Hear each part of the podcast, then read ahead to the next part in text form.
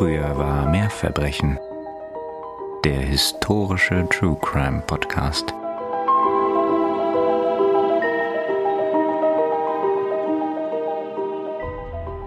Verweilt noch, schaut mit mir zurück zum Turm. Erbarmt euch, alte Steine meiner Knaben, die Neid in euren Mauern eingekerkert. Du raue Wiege für so holde Kinder, felsstarre Amme, finstrer Spielgesell für zarte Prinzen. Pflege meine Kleinen, so sagt mein töricht Leid leb wohl den Steinen. Von deinen Vettern Träumen erwürgt im Turm. Und seien wir Blei in deinem Busen, Richard. Zieh nieder dich in Unfall, Schmach und Tod. Die Seelen deiner Neffen rufen dir, verzweifel und stirb. Ich kann deinem Gesicht entnehmen, dass da jetzt keine spontane Einsicht kommt, wäre mir wahrscheinlich genauso gegangen. Nee, leider nicht. Ich habe die Einleitung heute tatsächlich auch nicht selbst geschrieben. Das würde ich mir nie anmaßen zu behaupten, sondern das stammt aus der Feder von William Shakespeare. Und zwar aus seinem Richard dem Dritten. Mhm. Es sind zwei Abschnitte in der Geschichte, in denen es jeweils um die Prinzen im Tower geht. Mm. Und damit um eines der größten Mysterien der englischen Geschichte, das tatsächlich auch heute noch den allermeisten Briten etwas sagt. Uh. Und ist sich mehrfach auch gewünscht worden, wenn ich mich richtig erinnere. Genau. Und deswegen geht auch ein riesiges Dankeschön raus an unsere lieben Hörerinnen, die Vanessa, Hannah, Martina und Melinda für die Empfehlung zu dieser Folge. Ganz liebe Grüße an euch vier und wir freuen uns, glaube ich, beide heute in dieses Thema ein bisschen einzusteigen. Ich bin vor allem gespannt, was du präsentierst, weil ich bin da total blank und unbelesen bisher bei dem Thema. Ja, ich muss sagen, es war schon immer ein Thema, das mich interessiert hat, vor allem aber eher wegen der Zeit, in der es passiert. Aha. Aber dazu kommen wir gleich noch ein bisschen, denn ich muss jetzt ein bisschen vorneweg sagen, dass Thema ist natürlich wieder ein mittelalterliches, nicht? Und ihr kennt das ja schon aus vergangenen Folgen. Immer wenn es um mittelalterliche Themen geht und besonders wenn sich das Ganze in royalen Kreisen abspielt, dann sind diese Geschichten immer sehr verworren. Oftmals sind die Quellen, naja, ich sag mal, interpretationsfähig und alle Menschen heißen gleich. Aber ich werde mein Bestes tun, dass das für euch einigermaßen nachvollziehbar wird. Und ob es für euch nachvollziehbar war, das könnt ihr uns natürlich wie immer sehr gerne schreiben über Instagram oder per Mail. Alle Adressen, die ihr dafür braucht, findet ihr wie immer in unseren Show Notes, wenn ihr sie nicht eh schon habt. Und auch dort findet ihr einen Link zu unserer Kaffeekasse, die sich sehr freut, wenn ihr uns dabei unterstützt, diesen Podcast hier zu streamen bzw. zu betreiben. Genau, herzlichen Dank für eure Unterstützung auf welchem Weg auch immer. Und damit steigen wir beide jetzt mal ein in diesen über 500 Jahre alten Fall und schauen, ob wir heute eine Lösung finden für das große Mysterium rund um die Prinzen im Tower. Ich muss aber, glaube ich, vorweg schon mal sagen, das wird wahrscheinlich nicht passieren. Und noch eine kleine Triggerwarnung vorweg. Es geht heute um den Tod zweier Kinder. Wenn das heute nichts für euch ist, dann hört die Folge vielleicht an einem anderen Tag oder mit einer Person, mit der ihr über den Inhalt der Folge sprechen könnt. Gut, nachdem das alles gesagt wurde, machen wir uns auf den Weg nach London, wo im Frühsommer 1483 die beiden Söhne des kürzlich verstorbenen Königs Edward IV., nämlich der zwölfjährige, frisch zum König ernannte Thronfolger Edward V. und sein jüngerer Bruder, der neunjährige Richard, Duke of York, im Tower von London untergebracht sind. Aber im Tower von London, der damals halt ein Schloss war, eine Burg. Ja, genau, das wäre mein nächster Satz gewesen. Das klingt nämlich ganz fürchterlich, schrecklich alles, aber damals war der Tower die vornehmliche königliche Residenz in London. Mhm. Sie sind hier angeblich untergebracht, um auf die offizielle Krönung des jungen Edwards zu warten und haben Bedienstete, spielen im Hof und werden auch von vielen Zeugen dabei gesehen. Allerdings werden sie Mitte des Sommers 1483 in innere Gemächer des Towers verlegt und ab dem Zeitpunkt werden sie nie wieder gesehen. Eigentlich hatte es zur Krönung des jungen Edward kommen sollen, doch durch politische Wirrungen und Irrungen wird diese immer weiter verschoben, bis schließlich sein Onkel Richard III. statt des Jungen auf den Thron kommt. Wie es zu diesen Entwicklungen kam, werden wir im Verlaufe dieser Folge sehen, denn das ist ein ganz wichtiger Hintergrundaspekt des Verschwindens der Prinzen im Tower, wie ihr euch vielleicht schon denken könnt.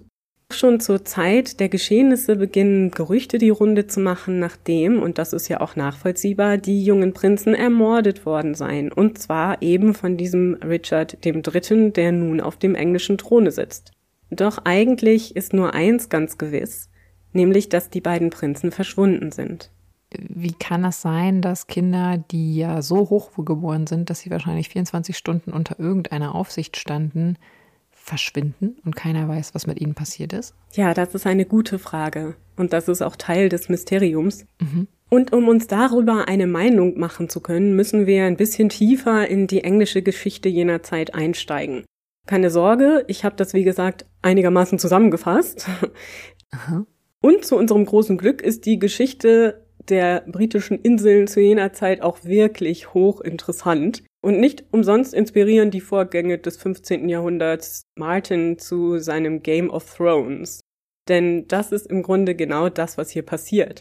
Wir befinden uns nämlich mitten in der Zeit der sogenannten Wars of the Roses, der Kriege der Rosen. Mhm. Im Zentrum dieses Konfliktes stehen zwei mächtige Familien. Die Yorks im Norden der Insel und die Lancasters im Süden.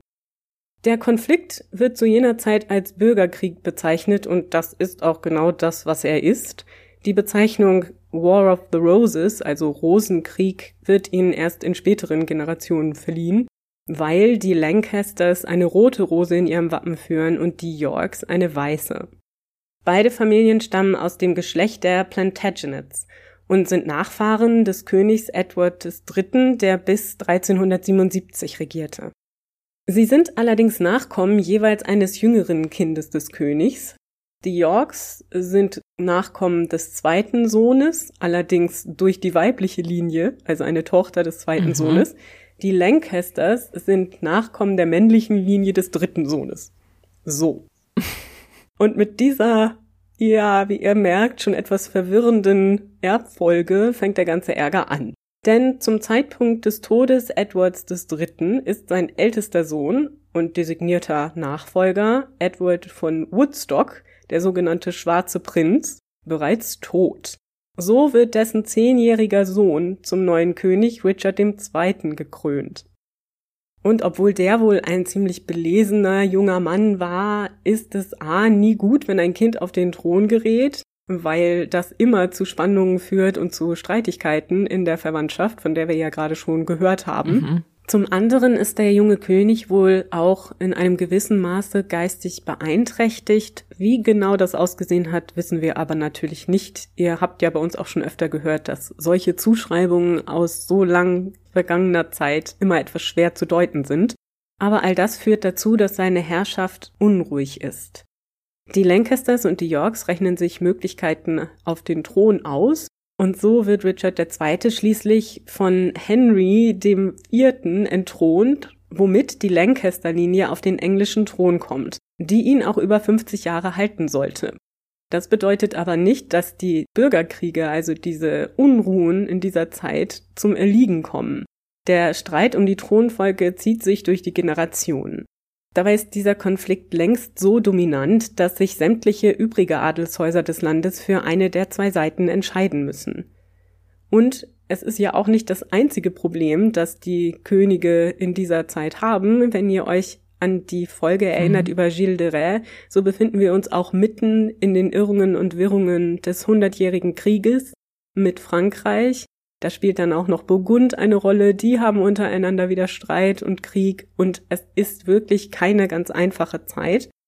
In diesem unübersichtlichen politischen Gebilde jedenfalls vergeht die Zeit. Der Hundertjährige Krieg endet, zumindest offiziell, Anfang der 1450er Jahre mit der Niederlage der Briten. Der zu jener Zeit amtierende König aus dem Hause Lancaster, Henry VI., wird 1461 nach langen Kämpfen durch einen Staatsstreich des zum Hause York gehörenden Edward IV. entthront und in der Folge im Tower inhaftiert.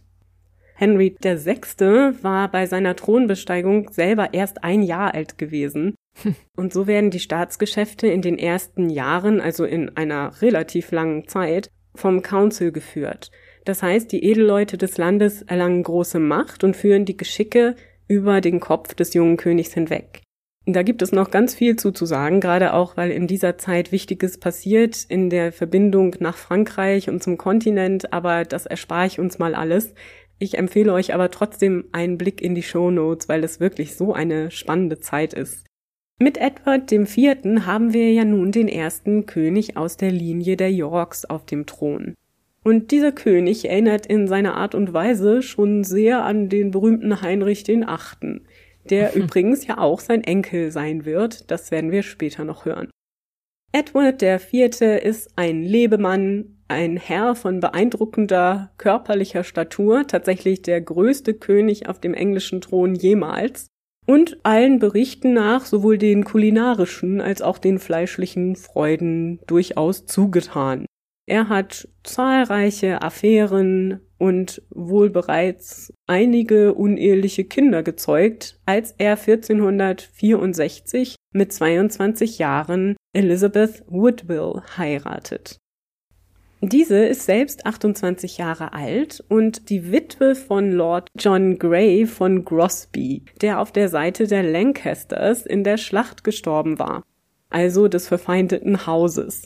Mit diesem hat sie schon zwei Söhne, die sie mit in die Ehe mit dem König aus dem Hause York bringt. Außerdem entstammt Elizabeth einer bürgerlichen Familie, auch wenn diese durchaus wohlhabend sind aber die Woodwills gehören nicht zum Adel. Zudem sind die Mitglieder der Familie, wie gesagt, auch traditionell Unterstützer des Hauses Lancaster.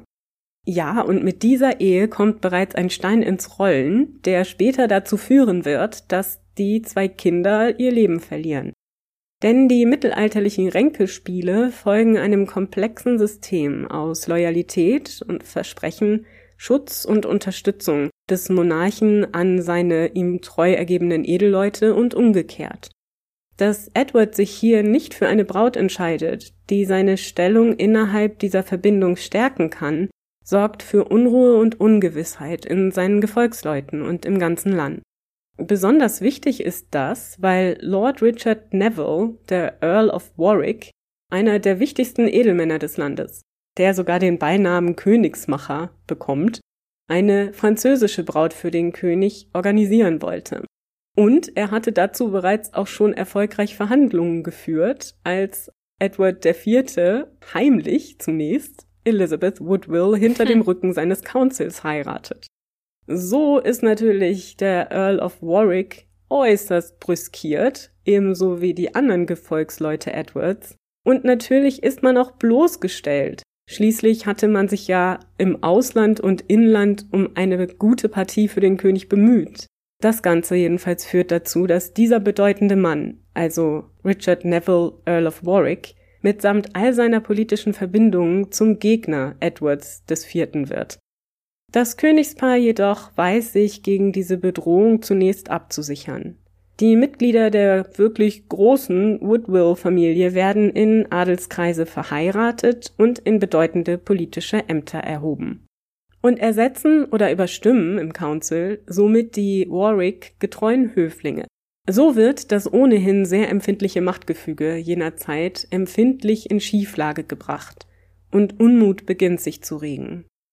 1470 kommt es zum Aufstand, an dem neben Warwick auch der zweitälteste Bruder Edwards, nämlich George Duke of Clarence, beteiligt sind. Edward IV. muss nach Frankreich fliehen, wo er Pläne macht, den Thron zurückzuerobern. Stets an seiner Seite und ihm wirklich treu ergeben ist dabei sein jüngster Bruder, Richard. Die zu dieser Zeit hochschwangere Elizabeth Woodville sucht mit ihren Kindern Zuflucht in Westminster Abbey. Dort wird auch ihr Sohn, Edward, der zukünftige Thronfolger, geboren. 1471 dann kehrt Edward mit seinem Bruder Richard an seiner Seite und mit einer Invasionsstreitmacht nach England zurück.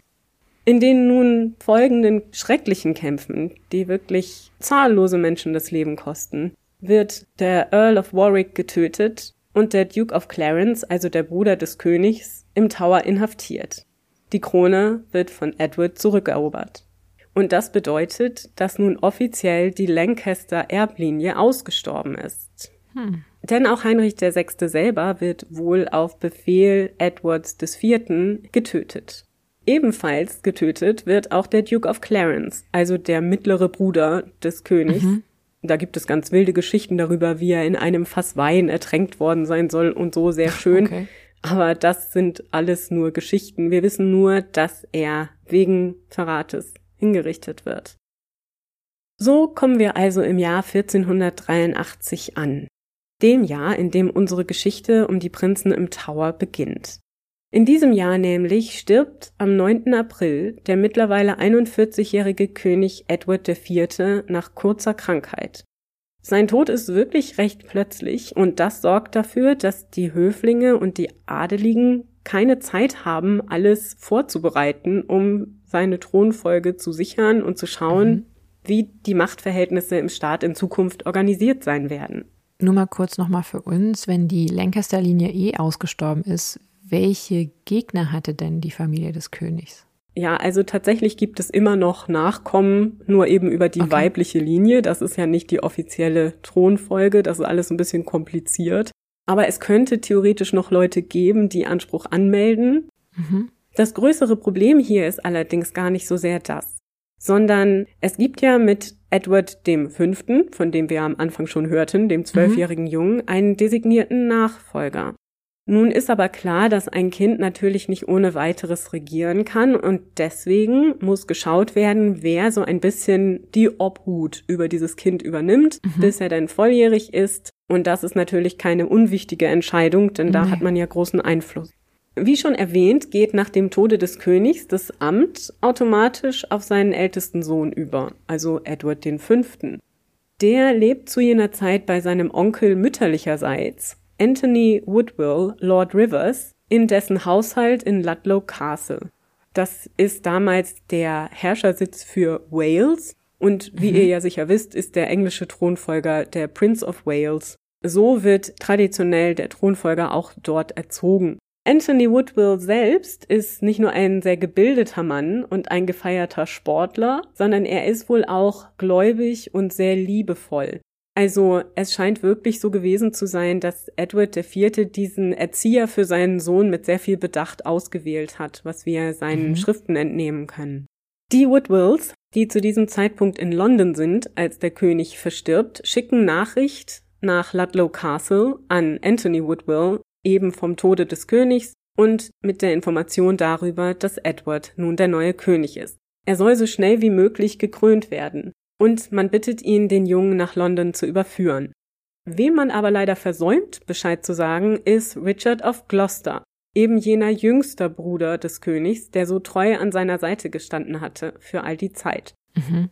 Richard ist in dieser Zeit im Norden Protektor der nördlichen Gebiete und kämpft dort Schlachten gegen die Schotten für Edward IV. Tatsächlich ist allen Berichten nach Richard von Gloucester immer unglaublich treu seinem Bruder gegenüber gewesen. Und dieser Bruder, also der jetzt verstorbene König, hatte Richard von Gloucester als Protektor für seinen Sohn eingesetzt, sollte er versterben, bevor das Kind volljährig ist. Das bedeutet, nach dem Recht ist Richard von Gloucester nun bis zur offiziellen Krönung und schließlich Volljährigkeit des mhm. Kindes verantwortlich, ihn in der Lenkung der Staatsgeschäfte anzuleiten und ihn zu beschützen. Mhm. Doch wie gesagt, wird er nicht über den Tod des Königs informiert und somit auch nicht darüber, dass jetzt der Fall eingetreten ist, dass er zum Lord Protector wird. In London machen sich natürlich die Woodwills ihre Gedanken über diese Ernennung Richards von Gloucester zum Lord Protector, denn wie ihr euch vorstellen könnt, möchte die Familie Woodville lieber selbst die Geschicke des Landes lenken, indem mhm. sie Einfluss auf den jungen König nimmt. Und so könnte man, wenn man Böses vermuten will, daran glauben, dass sie deswegen Richard nicht informierten und hofften, sie könnten das Kind krönen und in ihre Obhut bringen, bevor Richard überhaupt von diesem Fall erfährt. Naja, es ist ja schon relativ unwahrscheinlich, dass die Brieftaube verloren ging. Also es deutet ja alles darauf hin, dass sie bewusst diese Informationen nicht an genau die Person weitergegeben haben, die sie eigentlich hätte haben müssen. Ganz genau. Und es passt auch sehr gut in das typische mhm. mittelalterliche, in diesem Fall spätmittelalterliche Ränkespiel. Doch sie haben ihre Rechnung ohne den Baron William Hastings gemacht. Der Herr ist Kämmerer Edwards IV. und einer seiner treuesten Freunde und Gefolgsleute. Er ist sich bewusst, dass Richard von Gloucester Lord Protector sein soll, und so schreibt er ihm mit der Information über den Tod des Königs. Richard, nun informiert, macht sich von Norden aus auf den Weg, um den Thronfolger noch vor seinem Eintreffen in London in seine Obhut bringen zu können. Es ist vielleicht so, dass das Ganze verabredet gewesen war, also dass man beschlossen hatte, sich auf halbem Wege zu treffen oder ähnliches. Allerdings bin ich mir da nicht so sicher, denn damals musste ja alles per Boten oder eben, wie du schon sagtest, durch Brieftauben oder ähnliches geregelt werden und da war eigentlich nichts schnell mal eben besprochen. Mhm. Aber wie dem auch sei und wie viel auch abgesprochen gewesen sein wird, treffen die beiden Reisegruppen, also die um Richard von Gloucester und die um den jungen König Edward V. in Northampton aufeinander. Angeblich soll das Ganze sehr friedlich abgelaufen sein. Man hat wohl einen netten Abend verbracht, gemeinsam gespeist und sich unterhalten über die Krönung und über die Zukunft des Staates. Und daraufhin zieht sich die Gruppe um Lord Rivers und den jungen König zum Schlafen zurück. Man sagt, Richard habe dann noch lange wachgesessen mit Lord Buckingham, der ebenfalls ein Gefolgsmann Edwards IV. und ein Freund Richards von Gloucester war. Buckingham ist auch ein sehr bedeutender Edelmann, der auch mhm. wieder seinen eigenen Anspruch auf den Thron anmelden könnte, denn er ist auch ein Nachfahre Edwards III. Aber das führt jetzt zu weit. Am nächsten Morgen jedenfalls, nach diesem Gespräch, lässt Richard Earl Rivers verhaften. Und nicht nur ihn. In der Reisegruppe war ebenfalls der Halbbruder des jungen Königs, Lord Richard Grey, mitgereist. Lord Richard Grey ist der Sohn aus eben dieser ersten Ehe Elizabeth Woodwills mit Lord Grey, mhm. die ich schon erwähnt hatte. Die beiden Männer nebst noch anderen Gefolgsleuten werden nach Norden in die Regionen gebracht, die von Richard von Gloucester kontrolliert werden. Der junge König verbleibt bei seinem Onkel Richard, dem Onkel, den er überhaupt nicht kennt. Zumindest soweit wir wissen, haben die beiden nicht viel mhm. Kontakt miteinander. Richard erzählt Edward, dass sein anderer Onkel, Lord Rivers, ein Verräter sei und deswegen eingekerkert werden müsse. Ich könnte mir vorstellen, dass das für den jungen König sicher nicht einfach war, denn schließlich war er durch Lord Rivers erzogen und aufgezogen mhm. worden und er war ihm sicher eher wie ein Vater als der verstorbene König. Insofern muss das für das Kind schon eine sehr beängstigende Situation gewesen sein. Wie die Motive Richards von Gloucester zu diesem Zeitpunkt sind, können wir nicht sagen, aber ich würde das gerne nochmal am Ende aufgreifen, wenn wir mhm. über die möglichen Täter oder Hintergründe des Verschwindens der Prinzen sprechen. Richard jedenfalls bringt den jungen König nach London, wo er im Tower untergebracht wird. Wie gesagt, ist der Tower zu diesem Zeitpunkt kein Gefängnis, das wird er mit diesem schrecklichen Ruf erst in der Zeit der Tudor-Könige. Tatsächlich ist der junge Edward in sehr ansprechenden Gemächern untergebracht, und es ist auch Tradition, dass ein König vor seiner Krönung eben diese Gemächer bewohnt. Mhm. Die Mutter des Jungen, Elizabeth Woodville, flüchtet, als sie erfährt, dass er nun in Händen Richards von Gloucester ist, mit ihren verbleibenden Kindern, ihren Töchtern und ihrem zweiten Sohn, dem neun Jahre alten Duke of York, wieder in die Zuflucht in Westminster Abbey. Ihr ist natürlich bewusst, dass Richard von Gloucester nun am längeren Hebel sitzt, denn er hat jetzt ja Kontrolle über den zukünftigen König. Und außerdem dürfte sie wohl auch die Tatsache, dass ihre Familienmitglieder, also ihr Bruder und ihr Sohn, festgenommen worden waren, stark beunruhigt haben. Mhm. Sie weiß aber auch, solange sie noch ihren jüngeren Sohn bei sich hat, ist noch nicht alles verloren. Denn sollte Edward etwas zustoßen, ist Richard automatisch der Nächste in der Thronfolge. Das allerdings weiß natürlich auch Richard von Gloucester, und so verlangt er die Herausgabe des jüngeren Sohnes, damit er zu seinem Bruder in den Tower gebracht werden kann. Aber ist das dann nicht schon der Beweis dafür, dass Richard von Gloucester keine hehren Motive hat? Weil bis jetzt könnte man ja denken, okay, er will nur der Aufgabe nachkommen, die ihm sein verstorbener Bruder irgendwie zuteil werden ließ und dass er aber jetzt quasi den neunjährigen Bruder auch noch in seine Obhut bringen will, das deutet ja darauf hin, dass er irgendwie andere Motive hat. Ja, das kann man deutlich so auslegen. Aber was auch die Motive gewesen sein mögen, der Junge wird schließlich herausgegeben und auch zu seinem Bruder im Tower gebracht. Auch wie diese Übergabe abläuft, ist nicht genau geklärt. Es gibt Berichte, nach denen Richard Westminster Abbey umstellen lässt mit Männern seines Heeres und das Kind förmlich herauspresst.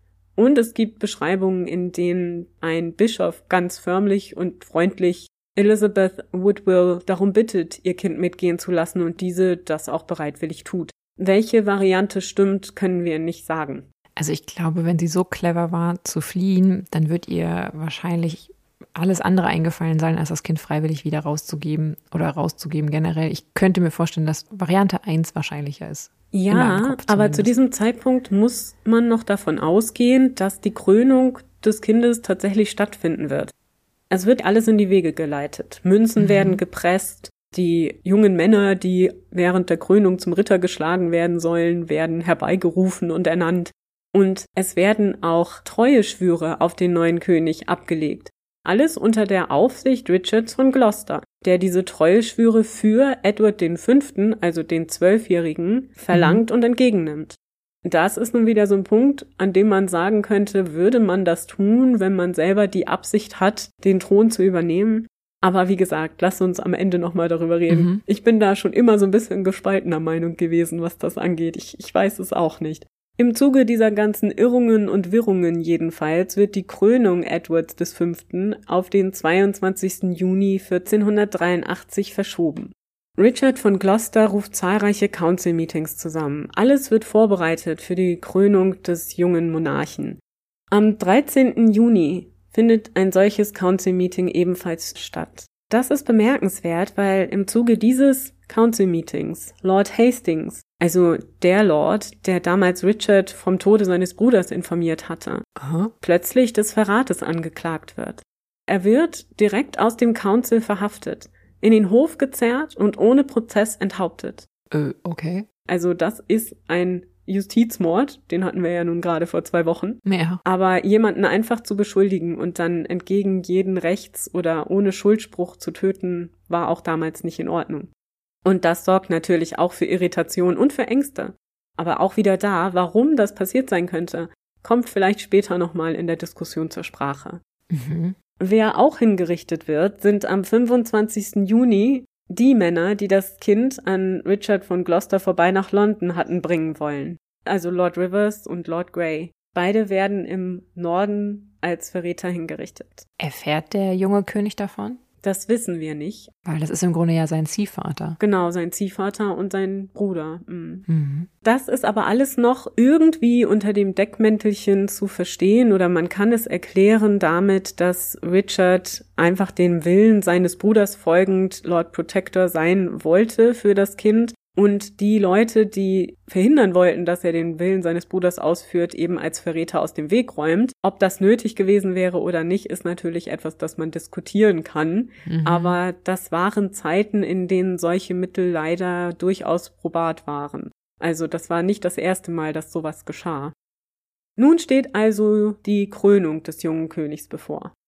Bevor es aber dazu kommen kann, werden angeblich Dokumente gefunden, nach denen der verstorbene König, also Edward IV., vor seiner Ehe mit Elizabeth Woodville bereits ein Eheversprechen gegenüber einer anderen Frau, nämlich Eleanor Butler, der Tochter des Earls von Shrewsbury, abgegeben haben soll.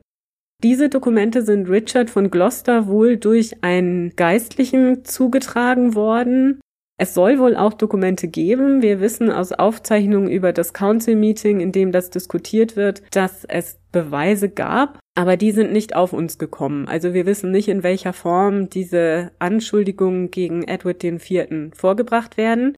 Wir wissen aber, was das bedeutet. Denn dieses Eheversprechen, das er angeblich, möglicherweise Eleanor Butler gegeben haben soll, kommt zu jener Zeit einer Ehe gleich. Mhm. Das bedeutet, dass seine Ehe mit Elizabeth Woodville und damit alle Kinder aus dieser Ehe nicht legitim ist. Und darunter fallen natürlich auch der junge Edward V. und sein Bruder Richard Duke of York. Das ist natürlich jetzt an der Stelle kein Zufall, dass das jetzt rauskommt, wenn es auch überhaupt stimmt. Ja, das ist eben auch wieder so eine Frage. Mhm. Es ist so ein interessantes Thema, auch wenn man sich damit auseinandersetzt in der Literatur, denn es haben wirklich alle Historikerinnen hierzu verschiedene Ansichten. Es kann nämlich durchaus sein, dass es genau zu dieser Zeit rauskommt, denn unter Edward IV. hätte sicher niemand gewagt, diese Dokumente vorzulegen. Mhm. Man wird ja nicht zu dem König gehen, der da beschuldigt wird und sagen, hey, guck mal, was ich gefunden habe. Andererseits ist es natürlich, wenn man das so betrachtet, dass Richard zu dieser Zeit schon vorhat, König zu werden, durchaus ein angenehmer Zeitpunkt und ein angenehmer Inhalt dieser Dokumente. Ne? Ja gut, aber wenn er diese Dokumente hätte oder schon hatte und dachte, sie sind echt oder wollte, dass sie echt sind, dann hätte er doch diese anderen Leute alle gar nicht umbringen müssen. Weil es macht ja nur Sinn, die zu töten, wenn noch die alte Ordnung gilt. Wenn er aber komplett beweisen kann, dass die Erben illegitim sind, beziehungsweise gar nicht in der Thronfolge stehen, dann wäre das gar nicht nötig gewesen, die alle jetzt um die Ecke zu bringen. Ja, richtig. Also ich denke das auch. Ich glaube auch tatsächlich, dass ihm diese Dokumente zu diesem Zeitpunkt zugetragen okay. wurden. Was wir nicht sagen können, ist natürlich, ob das so stimmt. Denn Eleanor Butler ist zu diesem Zeitpunkt bereits verstorben, die kann man also nicht mehr fragen. Und wie gesagt, ist leider nichts überliefert, dass das eindeutig belegen oder widerlegen mhm. könnte, dass das stimmt. Es ist durchaus nicht ausgeschlossen, dass das so war, denn wir haben ja schon gehört, dass der verstorbene König Edward IV. einen sehr, naja, sinnlichen Lebenswandel führte und so kann es durchaus sein, dass er einer Frau die Ehe versprach, dies aber nicht einhielt. Aber wie dem auch gewesen sein mag, ob es jetzt wahr ist oder nicht, was dort verkündet wird, die Jungen im Tower werden nun zu unehelichen Kindern erklärt. Das heißt, sie sind also auch nicht mehr erbberechtigt. Und ein neuer König muss gefunden werden. Naja, da liegt es natürlich relativ hm. nahe, dass Richard von Gloucester gekrönt wird, denn er ist der letzte lebende Bruder des vorherigen Königs. Somit ist er der nächste in der Thronfolge. Angeblich soll das Council sich dann an Richard gewandt haben und er zunächst nicht sehr angetan von dieser Idee, sträubt sich. Mhm. Und nachdem das Council dann aber auf ihn einredet und vor allem auch Lord Buckingham sich sehr engagiert, von dem hatten wir ja schon gehört, nicht? Mhm. Soll Richard dann zugestimmt haben, den Thron zu besteigen. Somit wird er also am 6. Juli 1483 zum König Richard III. gekrönt. Eigentlich hatten auch die jungen Prinzen dazu anwesend sein sollen. Also die haben diese ganze Geschichte wohl schon mitbekommen. Wir wissen aus Einkaufslisten des Towers, dass für sie Kleidung bestellt wurde und entsprechende Ausstattung, um an dieser Krönung teilzunehmen. Mhm. Aber sie sind nicht da. Und das ist schon ziemlich markant.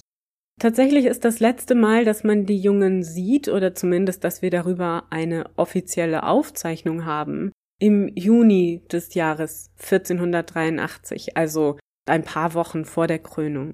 Die beiden werden im Hof gesehen, wie sie miteinander spielen und auch Bogenschießen geübt haben sollen, also so eine ganz niedliche Episode. Kurz darauf werden aber ihre Bediensteten entlassen, also die Dienerschaft, die mit ihnen mhm. dorthin gereist war, beziehungsweise mit Edward, und sie werden weiter in den Tower hinein verlegt, also in ein Gemach, das tiefer im Tower liegt im sogenannten White Tower, also weißen Turm. Das ist aber immer noch kein Gefängnis. Und die Tatsache, dass ihre Bediensteten entlassen wurden, bedeutet auch nicht, dass sie keine Bediensteten mehr hatten, sondern es wurden eben die Woodville-Getreuen ausgetauscht gegen Richard-Getreue. Ich denke, das kann man sich so vorstellen. Mhm. Aber theoretisch hätte natürlich an diesem Punkt, wo klar ist, okay, die sind offiziell keine Thronfolger mehr, Mhm. Wir haben jetzt hier nachweisbar behauptet, dass sie gar nicht mehr Thronfolger sein können, weil der König schon eine andere Ehe versprochen hatte. Dann hätte man sie doch gehen lassen können. Das ist jetzt nämlich auch die große Frage. Wir wissen es eben einfach nicht. Also es gibt auch HistorikerInnen, die sagen, das ist genau das, was passiert ist. Also nicht, dass sie gehen gelassen wurden, denn das wäre auch schwierig. Es gibt ja immer Leute, die dann meinen, sie benutzen zu müssen für irgendwelche mhm. Aufstände oder so. Aber dass sie aus dem Tower herausgebracht und woanders hingebracht wurden, um dort unter anderen Namen aufzuwachsen und ein Leben zu führen. Ob dem so ist, weiß ich nicht. Wir werden das am Ende nochmal bei den Theorien besprechen, was mit dem Prinzen geschehen sein könnte. Jedenfalls werden sie ab diesem Zeitpunkt, also dem Frühsommer 1483, in keinem offiziellen Dokument mehr erwähnt. Nach und nach kommen, wie ich am Anfang schon sagte, Gerüchte auf, dass die Jungen tot seien und dass Richard sie ermordet habe. Spannenderweise sind aber hauptsächlich diese Gerüchte zurückzuverfolgen zum Kontinent. Mhm. Das heißt, sie werden also diskutiert hauptsächlich in Frankreich, wo es ja bekanntlich eigene Spannungen gibt und wo man außerdem sich auch immer noch mit der Idee einer Invasion Englands herumträgt. Und so ist es natürlich nicht schlecht, eine solche Information zu nutzen, um Richard III. auch ein Stück weit zu diffamieren. Es ist zumindest fraglich, ob man in Frankreich gewusst hätte, was mit den Jungen passiert ist. Aber so stellt es sich dar.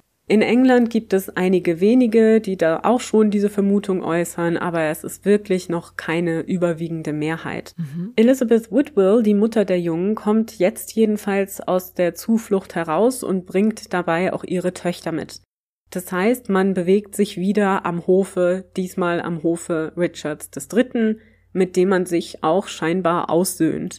Das ist natürlich auch ein interessanter Aspekt. Also da scheinen okay. wohl die Animositäten zumindest nicht mehr öffentlich ausgetragen zu werden. Aber an dem Punkt, wo es sein kann, dass sie davon ausgehen musste, dass ihre Söhne verschwunden sind und umgebracht worden sind von ihm? Ja, das ist die Frage, ob ja. sie dachte, dass sie tot sind oder ob sie andere Informationen hatte oder mhm. was auch immer passiert ist. Ne? Das ist ja gerade der spannende Punkt. Sie sind aus offiziellen Dokumenten verschwunden. Ob sie auch für ihre Mutter verschwunden sind, wissen wir nicht. Mhm. Wir wissen auch nicht, wenn sie wusste, dass ihre Söhne tot sind, wie sie dann reagiert, ob sie dann nicht vielleicht auch die Freundschaft zu Richard sucht, um ihre Töchter zu retten und dafür mhm. zu sorgen, dass zumindest die ein angenehmes Leben führen können, nun nachdem ihre Söhne ja nicht mehr zu retten sind. Das ist eine andere Lesart dieser Situation. Mhm. Was allerdings auch passiert ist, dass die Schwester der beiden Prinzen, die junge Elizabeth von York, also die älteste Tochter des Königs und Elizabeth Woodville, wohl eine, naja, sagen wir, Beziehung mit Richard III. beginnt. Wir wissen nicht, inwieweit sie auch sexuelle Beziehungen gepflegt haben. Das kann man einfach nicht wissen. Mhm. Aber auf jeden Fall soll da wohl schon ein kleiner Flirt existiert haben zwischen Onkel und Nichte, der auch von den Höflingen gesehen wurde und zumindest so auf uns kommt. Unterdessen liegt die Frau Richards III., Anne Neville, krank im Bett. Sie ist gesundheitlich angeschlagen und auch Richards Sohn, der einzige Sohn des Paares, ist gesundheitlich nicht so besonders stabil. Mhm. Während sich also im Palast diese persönlichen Dinge entwickeln, kommt es zum Aufstand gegen Richard III. Angezettelt wird dieser durch Lord Buckingham. Wir erinnern uns, den, mhm. der immer so getreu an Richards Seite stand, der mit Margaret Beaufort konspiriert. Margaret Beaufort, die Baroness Stanley, befindet sich zu dieser Zeit im französischen Exil, weil sie an dem letzten Aufstand in den 1470er Jahren gegen Edward IV. beteiligt gewesen war. Mhm. Im Exil mit sich hat sie auch ihren Sohn, Henry Tudor. Dieser entstammt über Margaret Beaufort auch der Lancaster-Linie. Mhm. Das heißt, er ist sehr weit entfernt über die weibliche Linie mit Edward III. verwandt, hat also so, naja, ich sag mal nicht den allergrößten Anspruch auf den Thron, wird auch nicht als Bedrohung wahrgenommen. Aber in Margaret oder Henry regt sich die Idee, man könnte ja vielleicht einen Aufstand anzetteln und es versuchen. Was war der offizielle Grund für den Aufstand? Also nicht, dass Aufstände immer einen logischen Grund bräuchten, aber was hat man vorgeschoben? Ja, diese ganze unsichere Lage rund um Richard III., ne? Mhm. mit der Übernahme des Thrones von Edward V. auf diese fragwürdige Weise, das wird ja auch von den Zeitgenossen schon als merkwürdig empfunden. Mhm. Deswegen versucht eben diese Seitenlinie da so rein zu grätschen. Es mhm. ist auch nicht ganz klar, ob Buckingham nicht sogar auch eigene Ideen hat, dass er vielleicht auf den Thron kommen könnte. Denn wie erwähnt ist auch er ein Nachfahre Edwards mhm. III. Also ihr seht schon, es gibt unzählige Leute, die da irgendwie royales Blut in sich tragen und der Meinung sind, sie könnten das ja auch mal versuchen. Buckingham und Henry Tudor also versuchen, Richard zu entthronen und Henry auf den Thron zu bringen. Das zumindest ist zunächst der Plan. Doch alles fliegt vorher auf und Buckingham wird verhaftet und Ende 1483 hingerichtet. Anfang 1484 dann verabschiedet der Rat, also das Council, das sogenannte Titulus Regius. Das ist ein Gesetz, in dem festgehalten wird, dass die Ehe zwischen Edward IV. und Elizabeth Woodville nicht legitim war, somit also auch ihre Kinder mhm. illegitim sind. Das ist ein ganz wichtiges Dokument, um den Herrschaftsanspruch Richard III. zu unterstützen und scheint auch im Parlament ohne größeren Widerspruch so verabschiedet worden zu sein. Im Juli desselben Jahres, also 1484, stirbt sowohl Richards einziger Sohn als auch seine Frau. Er muss sich nun öffentlich von Elizabeth of York distanzieren, denn die Gerüchte, dass die beiden eine Affäre haben, während die Königin im Sterben liegt, tut seinem Ruf nun weiß Gott auch nicht gut. Der ist eh schon nicht der Beste mhm. und das ist nicht das, was er jetzt braucht. Im Geheimen konspirieren unterdessen Elizabeth Woodville und Margaret Beaufort weiter. Die beiden Frauen planen, Henry Tudor auf den Thron zu bringen, der dann Elizabeth von York, also die Tochter Elizabeth mhm. Woodvilles, heiraten solle. 1485 landet Henry Tudor dann mit einer Invasionsarmee in England und besiegt schließlich Richard III. in der Schlacht von Bosworth Field. Oh. Wobei Richard getötet wird und seine Gebeine verschwinden kurz darauf. Er bekommt also auch kein königliches Begräbnis. Wie viele von euch vielleicht wissen, wurde er dann ja 2012 unter mhm. einem Parkplatz in Leicester gefunden. Ganz interessant. Aber das ist eine andere Geschichte. Jedenfalls stirbt der König, so kurz eigentlich nach seinem Thronantritt, also lange hat er nicht regiert. Mhm. Und Henry der Siebte wird 1485 zum König gekrönt. Da ja sein Anspruch durch die Linie seiner Mutter nicht der allergrößte war, möchte er nun wie versprochen Elizabeth of York heiraten, was auch geschieht im Januar 1486. Zuvor widerruft Henry den Titulus Regius. Mhm. Das ist natürlich klar, dass er das tut, denn wenn klar. er das nicht macht, ist ja seine Ehefrau auch kein legitimes Kind von Edward dem Vierten. Aber das heißt auch, dass er davon ausging, dass die Söhne tot sind. Genau, so ist es nämlich. Und das ist ein ganz spannender Faktor, über den ich gerne später auch nochmal reden würde. Denn das finde ich schon auch bemerkenswert. Mhm. Er lässt nicht nur Titulus Regius widerrufen, er lässt alle Kopien dieses Gesetzes suchen und zerstören. Tatsächlich wissen wir nur davon, weil eine einzige Abschrift in Historia Croylandensis oder den Croydon Chronicles überlebt hat. Alles andere hat man eingesammelt und zerstört. Also wirklich vom Angesicht der Erde getilgt. Mhm. Derart wichtig war die Vernichtung dieses Gesetzes für Henry den Siebten und für die Tudor-Dynastie, die mit ihm natürlich jetzt auf dem englischen Thron sitzt. Und er sollte zumindest offiziell auch die Wars of the Roses, also den Rosenkrieg, beenden, indem er eben Elizabeth of York heiratet mhm. und die beiden Häuser verbindet.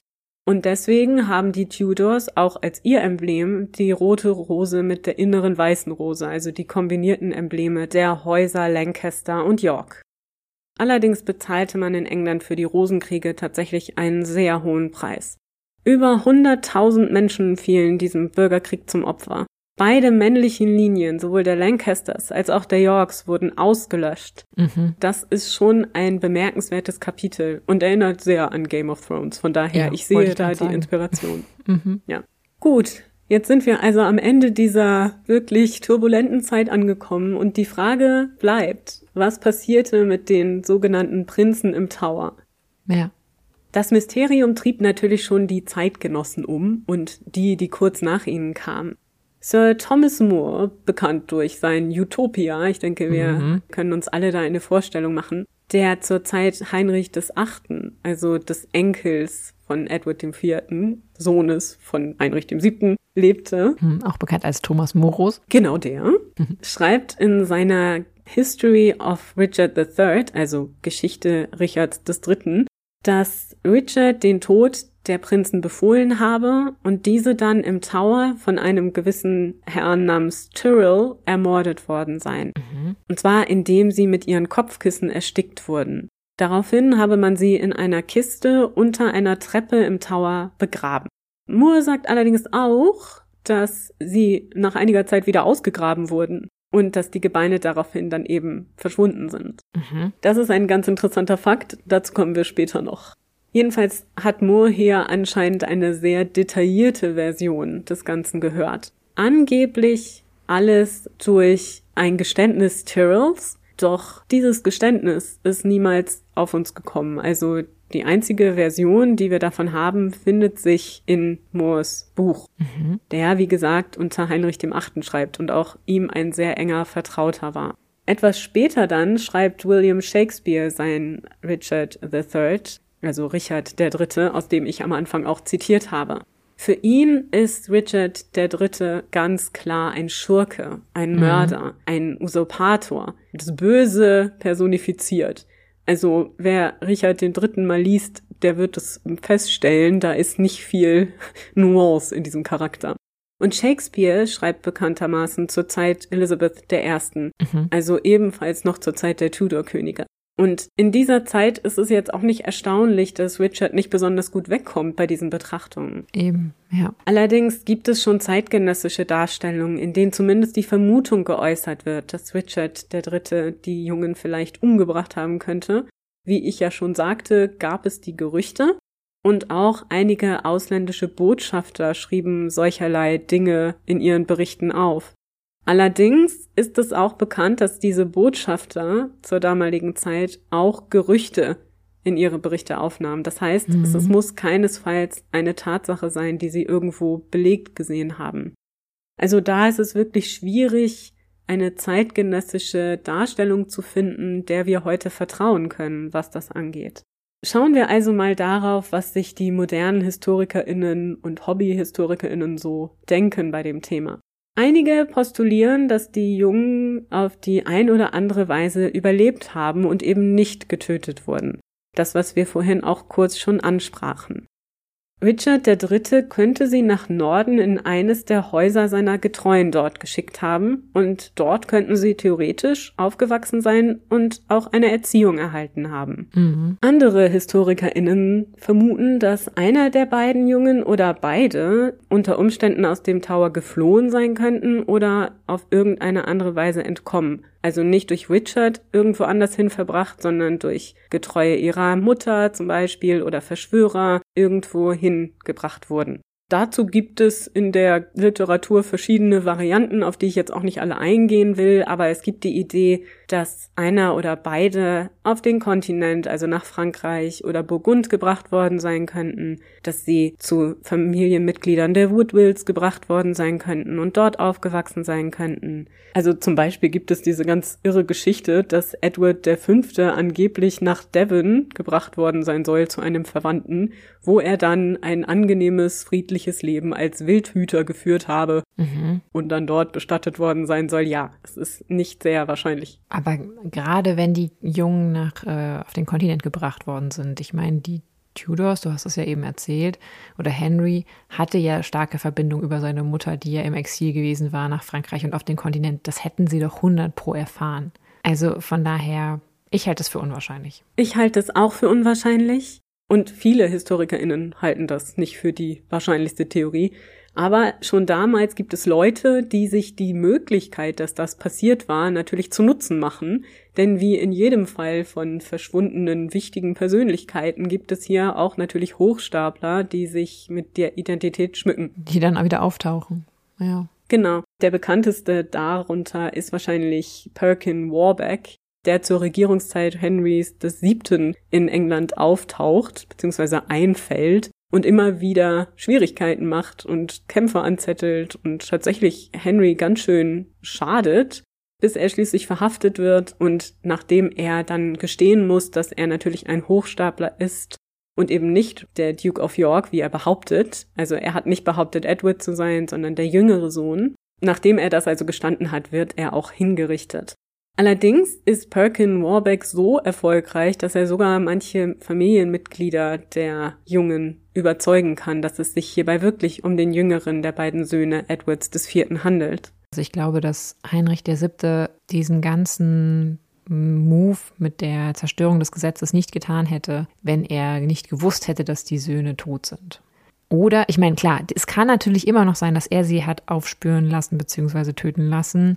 Aber ich finde, der schwarze Peter liegt eigentlich offensichtlich eher bei Richard III. Ja, das stimmt. Nehmen wir mal an, und das halte ich tatsächlich für am wahrscheinlichsten, dass die Prinzen nicht überlebt haben. Also mhm. nicht einfach ein friedliches Leben irgendwo führten oder mit einer Streitmacht zurückkehrten, um ihren rechtmäßigen Thron zurückzufordern. Was ist dann geschehen? Wenn die Jungen gestorben sind, könnte das natürlich natürliche Ursachen gehabt haben, also etwa Krankheit, aber es ist nicht wahrscheinlich, dass das nicht irgendwo verzeichnet worden wäre. Mhm. Eben, vor allem, weil es ja einfach Richards viel zu recht gekommen wäre. Das wollte ich auch gerade sagen. Ja. Das wäre für ihn eigentlich ideal gewesen, hätte er die toten Körper der Kinder präsentieren können und sagen können, hey, schaut mal, eindeutig krank und sehr schade, aber leider tot. Das wäre für ihn eigentlich am besten gewesen, auch um diese Gerüchte mal von sich abzulenken. Also das ist auch sehr unwahrscheinlich. Dann müssen sie also ermordet worden sein, wenn wir davon ausgehen, dass sie mhm. nicht lebend den Tower verlassen haben. Und da stellen sich natürlich zwei Fragen. Zum einen, was geschah mit den Leichen der Kinder? Und zum zweiten, wer ist der Mörder oder die Mörderin bzw. Auftraggeberin? Was mit den Leichen der Kinder geschah, könnte sogar unter Umständen mal aufgeklärt werden. Denn 1674 fand man an der Treppe des Weißen Turmes auf dem Weg hinunter in eine Kapelle da tatsächlich. Bei Bauarbeiten eine Truhe, in der angeblich zwei Skelette gefunden wurden und Spuren von Samt. Mhm. Ja, und die Skelette waren wohl in ihrer Größe und Ausprägung durchaus möglicherweise die von zwei Jungen im richtigen Alter. Diese Skelette werden also einige Zeit lang ausgestellt. So für vier Jahre kann man sich die anschauen, weil man schon zur damaligen Zeit also 1674 zur Zeit Charles II., vermutet, dass es sich um die beiden Prinzen im Tower gehandelt haben könnte. Mhm. Und so lässt Charles die beiden, also diese beiden Skelette, schließlich auch in Westminster Abbey bestatten. In den 1930er Jahren werden die Skelette nochmal wissenschaftlich untersucht. Ein äußerster Glücksgriff, nur leider eben in den 1930er Jahren, deswegen sind die Ergebnisse jetzt nicht so unbedingt zuverlässig. Demnach handelt es sich wirklich um Kinder im grob richtigen Alter. Aber natürlich ist keinerlei DNA-Analyse möglich und man konnte nicht mal feststellen, ob es überhaupt männliche Skelette sind. Mhm.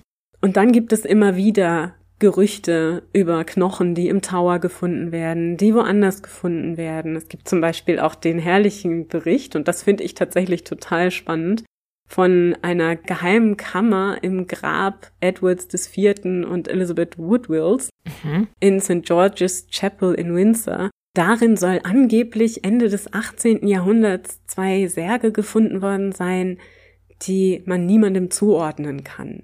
Und die Aufschrift soll angeblich sagen, dass es zwei Kinder des Königspaares sind, aber die Kinder, die angeblich darin liegen, sind es nicht, denn die hat man andernorts gefunden. Insofern sehr mysteriös. Mhm. Allerdings ist die Geschichte wahrscheinlich so gar nicht passiert. Also tatsächlich hat man wohl eine geheime Kammer gefunden, in der man vermutete, dass vielleicht Särge liegen könnten, aber man hat nicht nachgesehen und diese ganze mhm. mhm. detaillierte Geschichte um die Kinder, die es nicht sein können, ist wohl später dazugekommen. Finde ich sehr schade, denn das hätte ich sehr interessant gefunden. Ja. Es werden, wie gesagt, immer wieder mal Knochen gefunden. Es gibt auch schon zur damaligen Zeit die Idee, dass man die Kinder in den Fluss geworfen hat, also in die Themse, dass man sie ins Meer geworfen hat, dass man sie irgendwo vergraben hat. Das ist genau wie mit der Tötungsweise, die in ja. den Schriftstücken über die Jahrhunderte beschrieben wird, äußerst vielfältig. Ist ja auch klar, denn man hat ja einfach keine Beweise. Und wenn es keine Beweise gibt, gibt es Spekulationen. Und wo wir schon bei Spekulationen sind, lass uns jetzt mal zum interessantesten Teil kommen und darüber reden, wer vielleicht hinter dem Tod der Kinder stecken könnte.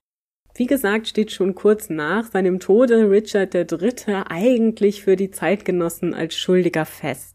Mhm. Man geht davon aus, dass Richard seine Neffen töten ließ, um selbst den Thron besteigen zu können und Konkurrenten aus dem Weg zu räumen. Wie gesagt, berichtet davon Thomas Moore und auch Shakespeare möchte gerne Richard III. als Täter sehen.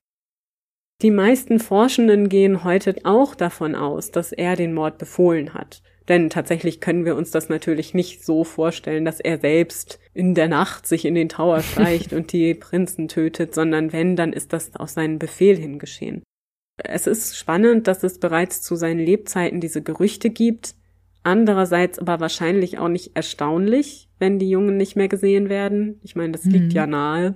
Aber wie du vorhin schon sagtest, und das ist ganz interessant, ist, dass er ja eigentlich keinen Grund mehr gehabt hätte, die Jungen ja. zu töten. Denn sie waren ja schon illegitim, das heißt, sie konnten keinen Anspruch auf den Thron mehr anmelden. Wieder andererseits gibt es natürlich aber immer die Möglichkeit, dass jemand sich trotzdem die beiden aussucht und in ihrem Namen eine Rebellion anzettelt oder ähnliches. Mhm. Und man muss sich tatsächlich auch überlegen, ob die Jungen ihm nicht lebendig tatsächlich mehr genutzt hätten als tot. Das habe ich mich die ganze Zeit gefragt. Es wäre doch besser für ihn gewesen, theoretisch, hätte er lebendige Prinzen präsentieren können, die auch irgendwie auf seiner Seite stehen. Man hätte ja Druck ausüben können, wenn man das denn will. Aber andererseits ist natürlich auch zu jener Zeit so ein Mord nicht unbedingt gerade so weit hergeholt vielleicht. Was denkst du? Hm. Also wenn ich mich jetzt in Richard hineinversetze, machen wir das mal, dann hast du natürlich immer ein Restrisiko, wenn du die Kinder am Leben lässt. Das kann ich schon verstehen, weil kann ja trotzdem sein, dass irgendwann rauskommt, dass das Dokument, was ihre Illegitimität beweisen sollte, nicht korrekt ist oder die Aussagen damals irgendwie getürkt waren und sie vielleicht doch die legitimen Nachfolger sind. Es muss einfach auch nur genug Leute geben, die das bezweifeln, dass sie illegitim sind. Und schon hast du jemanden, der dann vielleicht mit 18, 19 sich stark genug fühlt, gegen dich aufzubegehren also ich könnte schon verstehen, dass man da so nervös wird und sich dazu entscheidet, wenn man so tickt, die Kinder aus dem Weg räumen zu lassen.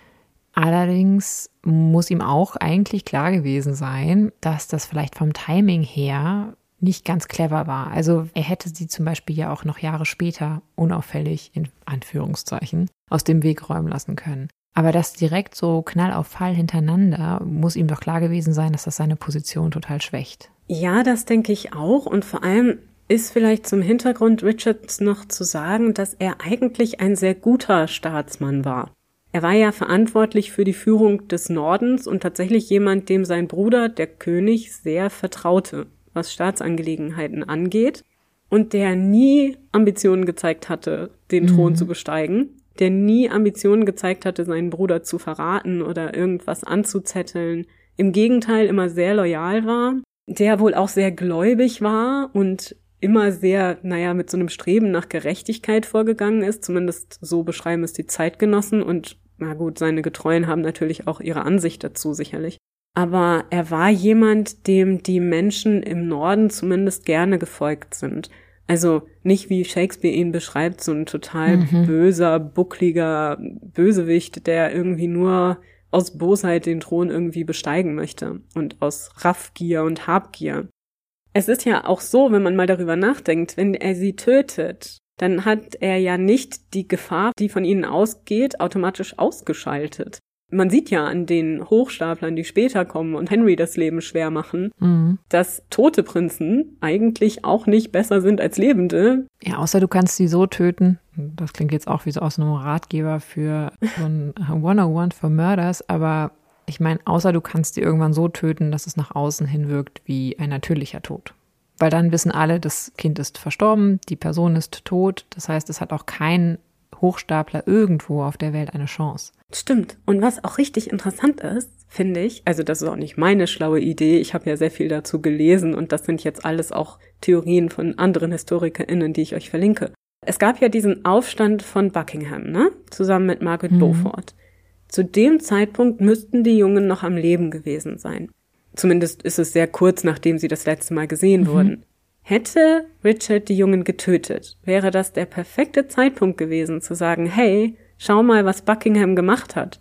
Leider sind die Prinzen tot, so ein Mist. Ach so, du meinst, er hätte sie töten können und die Schuld auf Buckingham genau. schieben.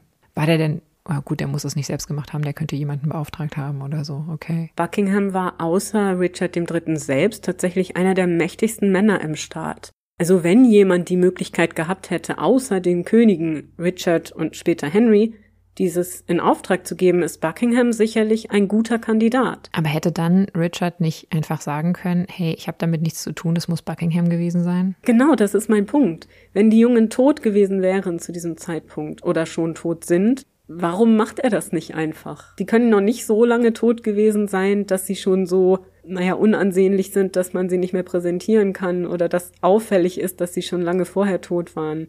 Denn die Sichtung war ja nicht zu lange davor. Also es wäre eigentlich die ideale Situation gewesen, sich der Prinzen zu entledigen oder der Leichen der Prinzen zu entledigen und zu sagen, hey, das habe ich rausgefunden. Aber er thematisiert das nie. Ja gut, es kann natürlich sein, dass er sie hat umbringen lassen und sofort die Leichen weggeschafft wurden, sprich in der Themse gelandet sind und dann zwei Tage später wurde er von diesem Aufstand erwischt, von der Welle des Aufstands erwischt und dann war quasi diese Chance vorbei. Ja. Stimmt, ja. Aber er hätte ja. ja zum Beispiel auch sagen können, ja, die haben die in den Fluss geworfen oder so. Also er beschuldigt ihn ja nicht. Das hätte er ja machen können. Wenn also jemals rauskommt, dass die Prinzen da nicht mehr sind, dann wäre er ja aus dem Schneider gewesen. Aber wissen wir überhaupt, dass sich Richard irgendwie dazu geäußert hat, was mit den Kindern passiert ist? Nein, zu keiner Zeit. Mhm. Weil das finde ich tatsächlich am merkwürdigsten. Naja, es hat ihn auch niemand direkt danach gefragt, zumindest soweit wir wissen. Ich könnte mir vorstellen, dass ihre Mutter schon gefragt hat und ihre Schwester wahrscheinlich auch, aber was die im Privaten gesprochen haben, werden wir leider nicht erfahren. Aber es gibt ja auch noch andere Kandidaten, die theoretisch ihr Händchen im Spiel gehabt haben könnten, wo wir schon gerade dabei sind. Eine der Theorien, die diskutiert wird, ist auch, dass Margaret Beaufort, also die Mutter von Henry dem Siebten, da ihre Finger im Spiel gehabt haben könnte und durch Beziehungen vielleicht diesen Mord in Auftrag gab damit ihr Sohn dann nachher durch die Ehe mit Elizabeth of York den Königsthron besteigen kann und um den Namen Richard des Dritten zu beschmutzen. Aber, aber ich denke, das ist ganz mh. weit aus dem Fenster. Aber in jedem Fall, wenn jemand anderes als Richard die Kinder hat töten lassen, dann muss das so passiert sein, dass die Leichen verschwunden sind.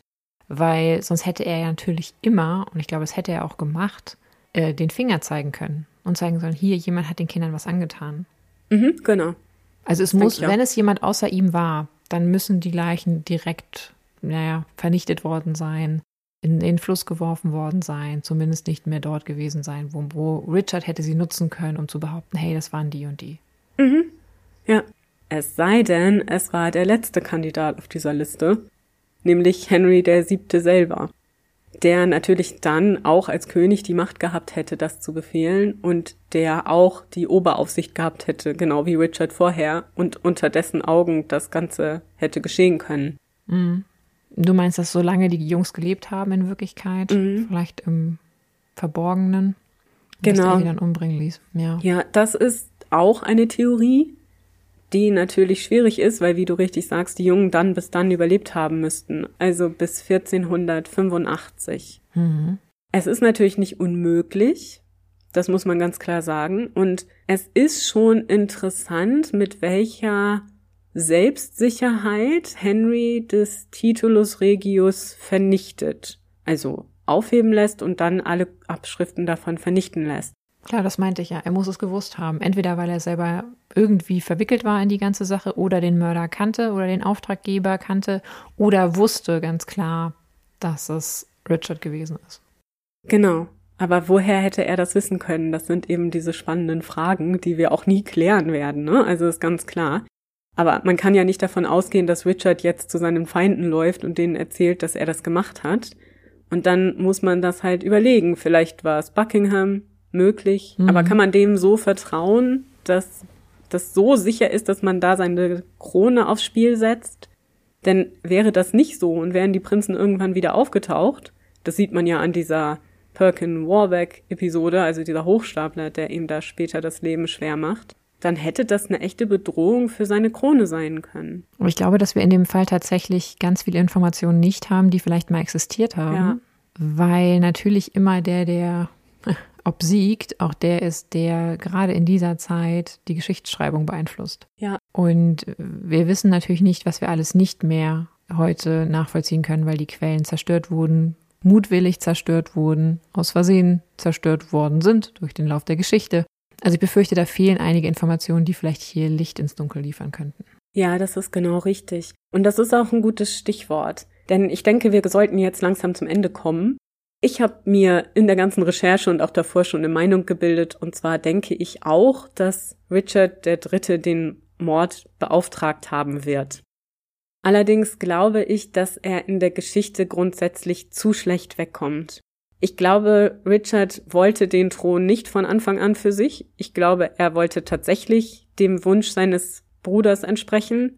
Ich denke, er ist überwältigt worden von den politischen Herausforderungen, die da in London auf ihn einströmten und von der Angst, die er auch selber haben musste, aufgrund der Geschichte, die er kannte, dieses Rosenkrieges, also dieses Konfliktes zwischen den Familien, in denen wirklich alle einfach rechts und links umgebracht werden, umkommen, gerade diejenigen, die irgendwie für irgendwen Protektoren sind, in der es immer Probleme gibt, immer Schwierigkeiten und Krieg, wenn ein Kind auf den Thron gelangt. Das war jedes Mal so passiert, dass dann die verfeindeten Familienzweige angefangen haben, Aufstände anzuzetteln. Mhm. Also ich denke, dass er schon die Situation abgewogen haben wird und nicht nur aus dem Motiv der Habgier und des Wunsches, selber König zu werden, heraus gehandelt hat.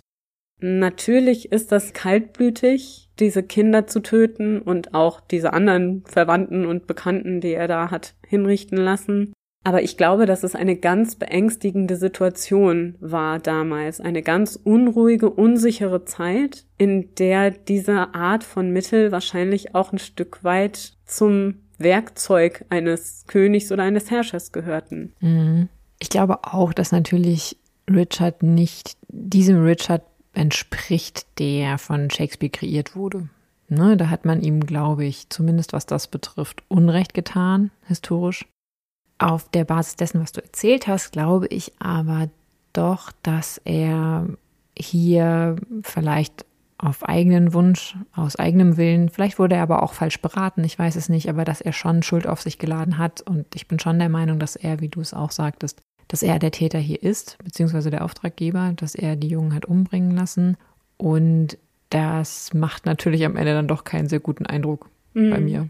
Nee, natürlich sympathisch macht ihn das nicht zwei Kinder umzubringen, ist egal aus welchen Motiven heraus falsch. Ja, natürlich. Ich meine, da brauchen wir ja nicht drüber diskutieren. Also das ist ja ganz klar falsch. Es wurde auch schon zur damaligen Zeit als falsch gesehen. Ich denke, das ist ja auch der Grund, warum wir heute noch darüber reden. Also das hat die Menschen auch damals schon schockiert und über die Jahrhunderte hinweg. Es ist sogar so, dass in vielen Darstellungen der Prinzen im Tower die Kinder als noch jünger dargestellt werden, als sie eigentlich waren. Mhm.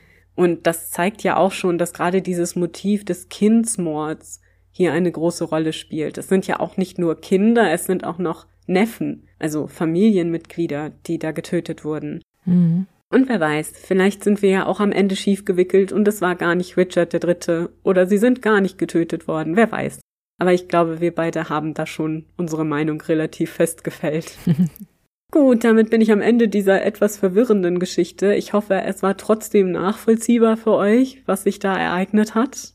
Und dann freue ich mich schon auf die nächste Episode. Katharina, kannst du uns schon einen Ausblick geben? Ah, nein, das kann ich leider nicht. Ich kann euch noch nichts verraten. Ihr müsst euch überraschen lassen dann müssen wir uns gedulden, bis wir dann in zwei Wochen wieder hier zusammenkommen zur nächsten Folge von Früher war mehr Verbrechen. Eurem historischen True Crime Podcast.